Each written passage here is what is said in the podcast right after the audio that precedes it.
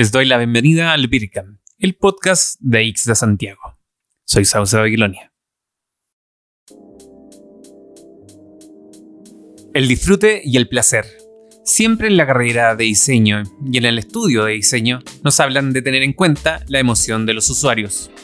Hoy, el UX ha tomado más protagonismo junto con la transformación digital y esta ha ido en busca de la eficiencia y escalar industrias y negocios. ¿Cuánto espacio le estamos dejando a las emociones de los usuarios, de las personas a quienes le estamos diseñando? Con esta interrogante me senté a conversar con la invitada del podcast de hoy.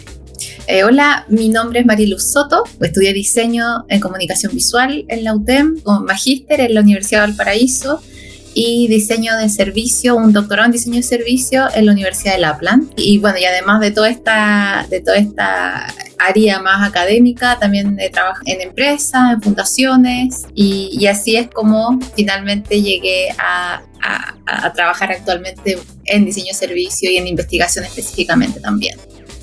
Oye Mariluz, ¿y cómo le explicas a tus padres lo que haces? Es, difícil, pero tengo un papá que siempre le costaba mucho explicar lo que él también hacía, entonces en mi familia estamos acostumbrados a estos mix y dificultad de, de explicar, pero a ellos les cuento que trabajo en investigación y en desarrollo de proyectos para diseñar experiencias de servicios.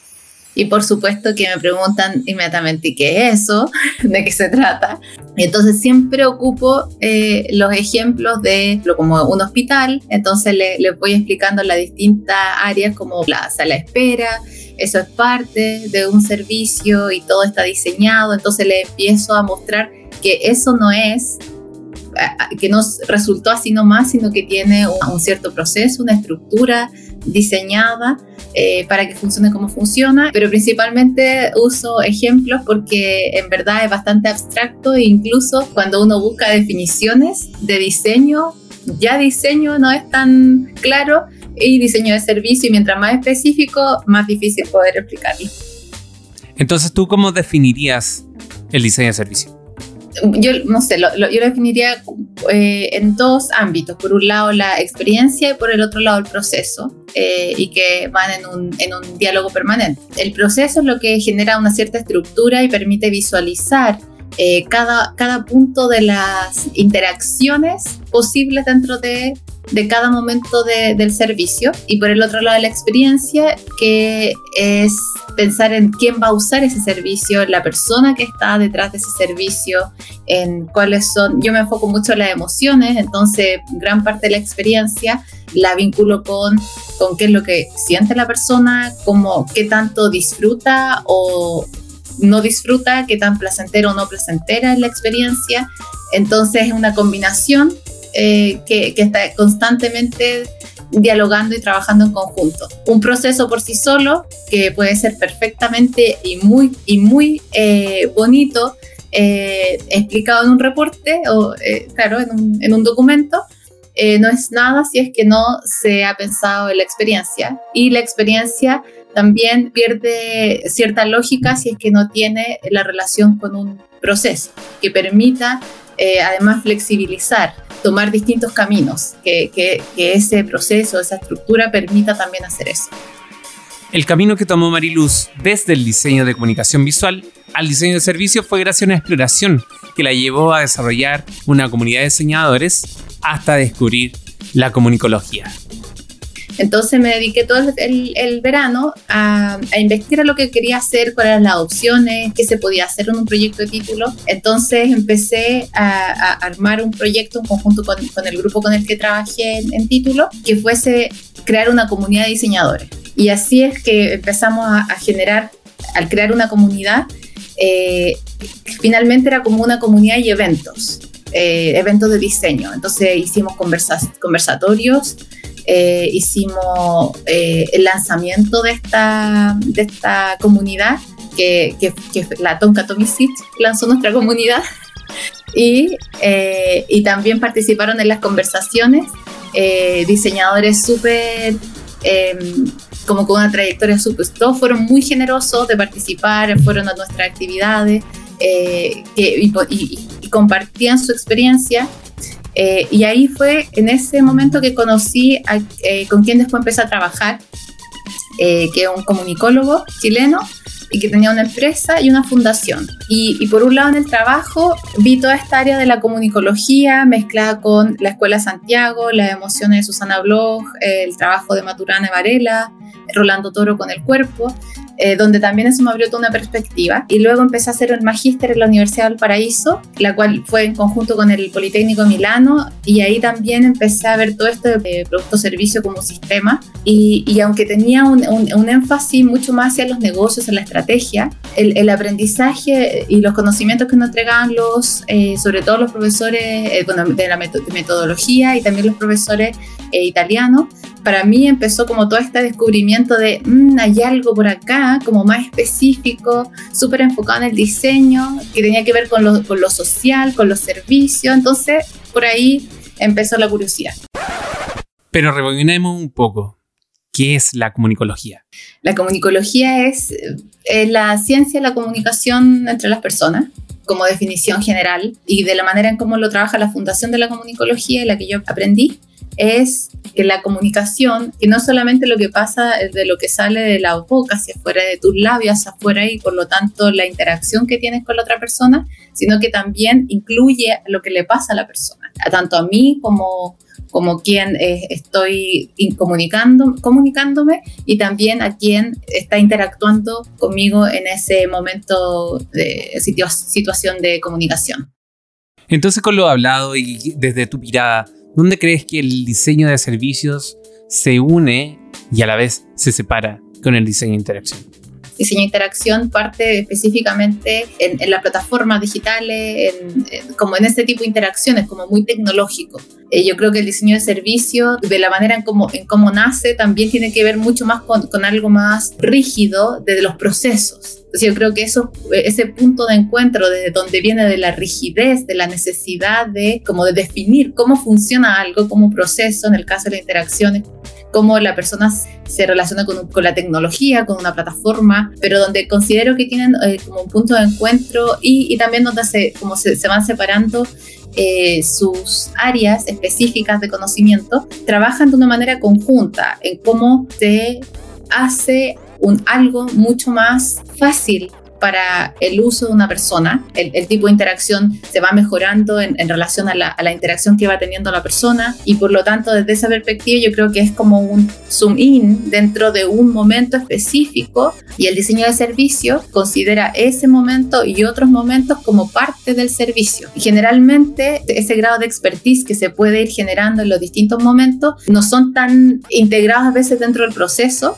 porque se asume que eso va sucediendo, pero la, visión del diseño de servicio, desde mi perspectiva, es poder darle la profundidad a cada uno de esos momentos, es, identificarlos para poder hacer la, profundidad en, esa, desde esa expertise, tanto en interacción como en otras áreas o en otros momentos que puede tener el servicio. Entonces puedo entender que de lo que me hablas, el diseño de interacción y de servicio comparten esta dualidad de proceso-experiencia, eh, esta dualidad de estructura y emoción. Pero me quiero detener en la emoción.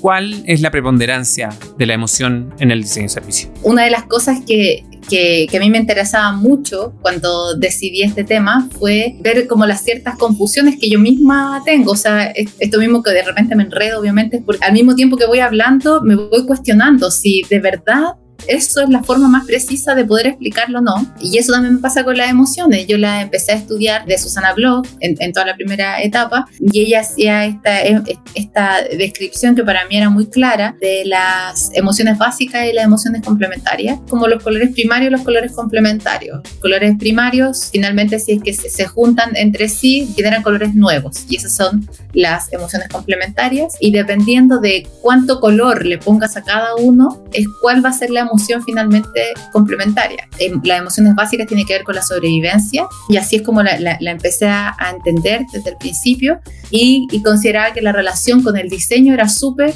era súper relevante porque desde la universidad, me acuerdo, desde pregrado yo escuchaba que la emoción eran un tema, pero siempre era un tema que había que considerar pero no con, pero, pero ¿qué había que considerar dentro de ese tema? ¿Cuál era la, la conexión con, con, el trabajo que uno hacía diariamente? Tenía que ver solamente con la teoría del color, pero no era solamente color.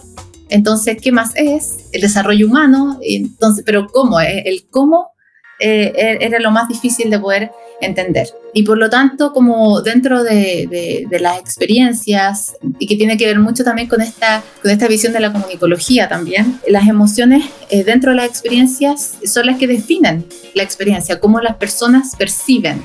Al yo tener una, una experiencia, por ejemplo, con un servicio específico como usuaria, en, en, la, en la relación, en la interacción que yo voy a tener, por ejemplo, con el, con el ejecutivo que me contesta por teléfono, mis reacciones son netamente emocionales. ¿Qué tan calmada o tan molesta pueda estar en la conversación también va a depender de la respuesta de la otra persona. Cómo la otra persona responda, cómo yo perciba esa respuesta, la interpretación además que uno hace de la interacción con el otro. Todo es emoción y eso puede definir el, el tipo de conversación. Podemos tener la misma conversación exactamente igual, dos personas en distintos momentos, pero basta con que yo haya tenido una situación específica antes de esa, de esa conversación que va a tener toda, toda la, la, interacción.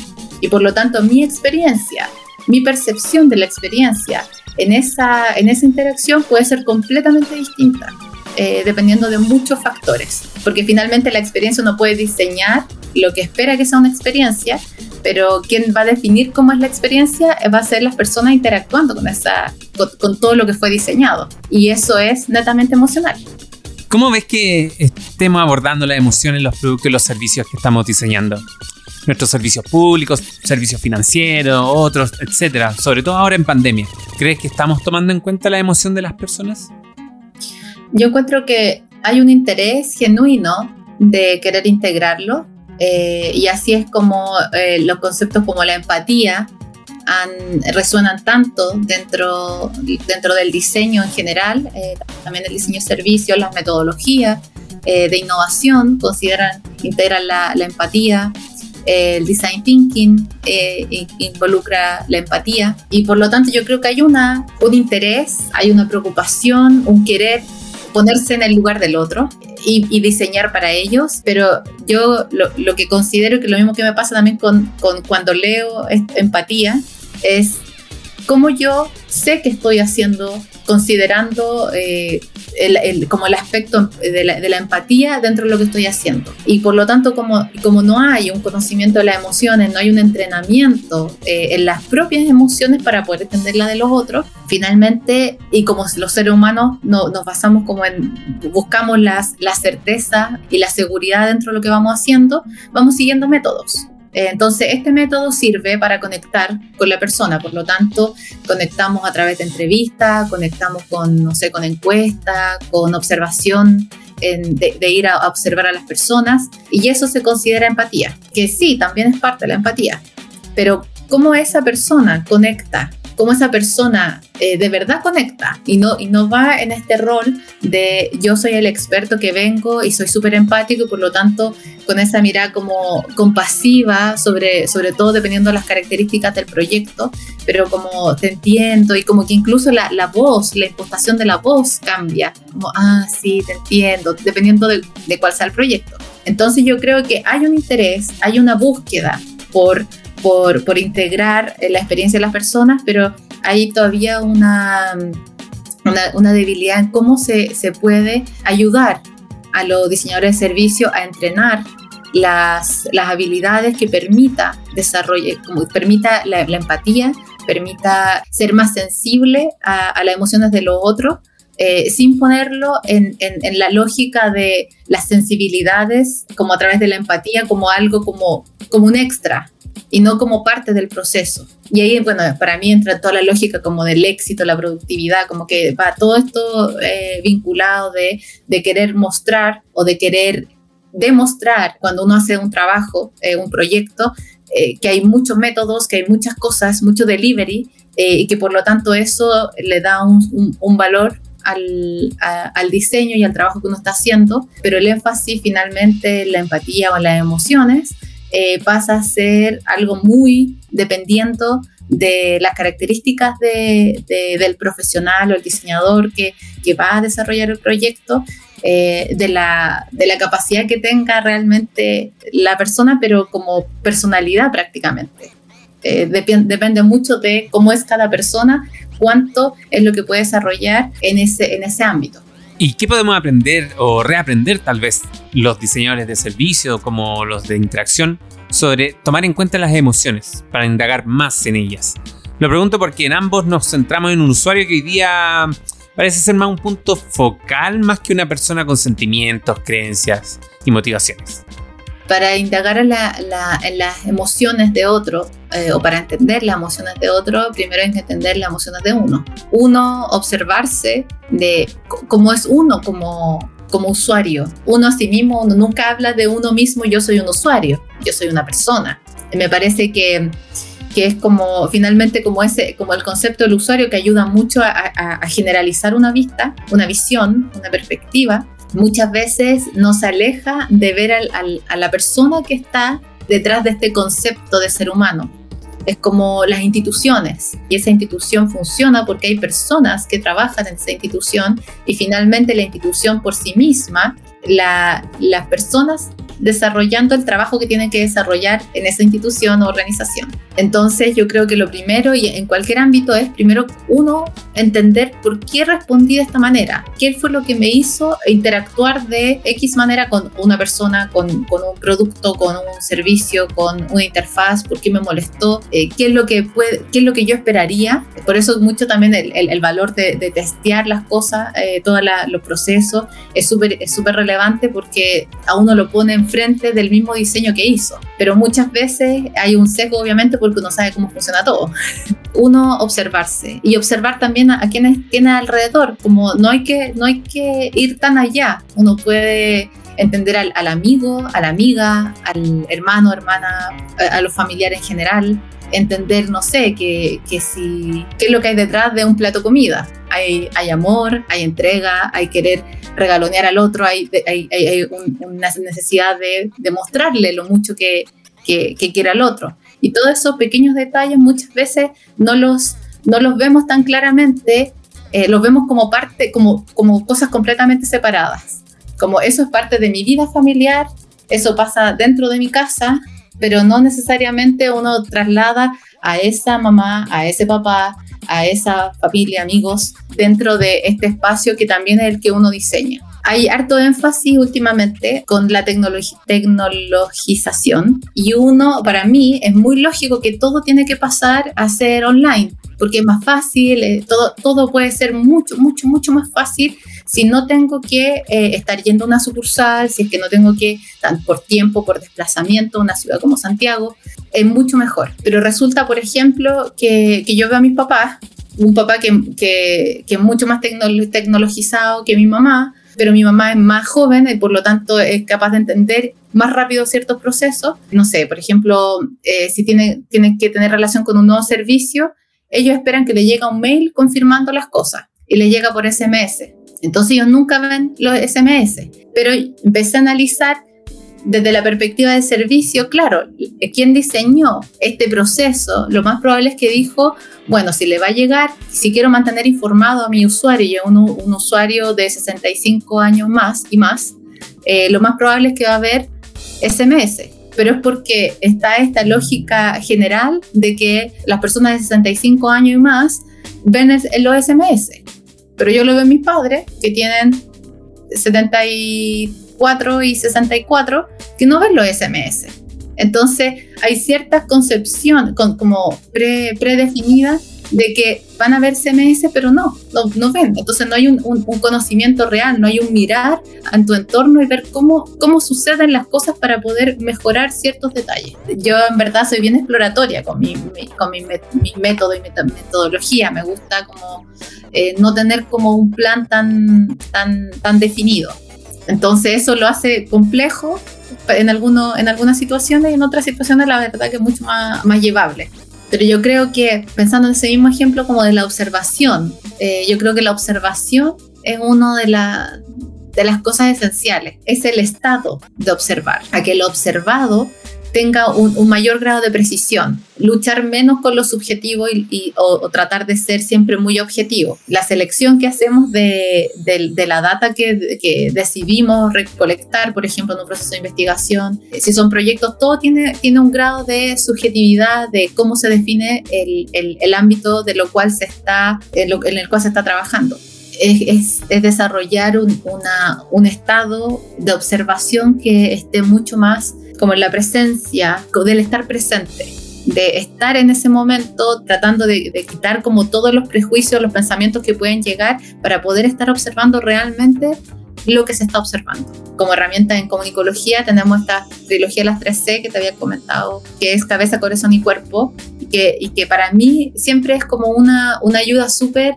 súper concreta entre lo que voy a observar, tanto observarme y observar, porque define estos tres criterios en los cuales yo miro emociones, la cabeza, que serían las creencias, las representaciones, forma en cómo uno va generando las asociaciones también, y las conductas, los gestos, las percepciones, las sensaciones. Pero todo eso, aunque uno lo pueda tratar de identificar de manera separada en cada una de estas celdas, donde se logra esa presencia, es cuando todo eso está eh, conversando al mismo tiempo. O el, autor de esta trilogía, que es Mauricio Tolosa, eh, lo define como la alineación de las 13. Y en ese momento es como, como que uno logra como juntar todo, nada está separado.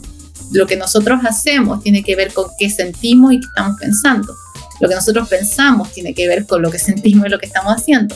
Entonces, no se pueden pensar las cosas por separado. También de toda esta lógica de la razón y la emoción, o el lado izquierdo y el lado derecho del cerebro.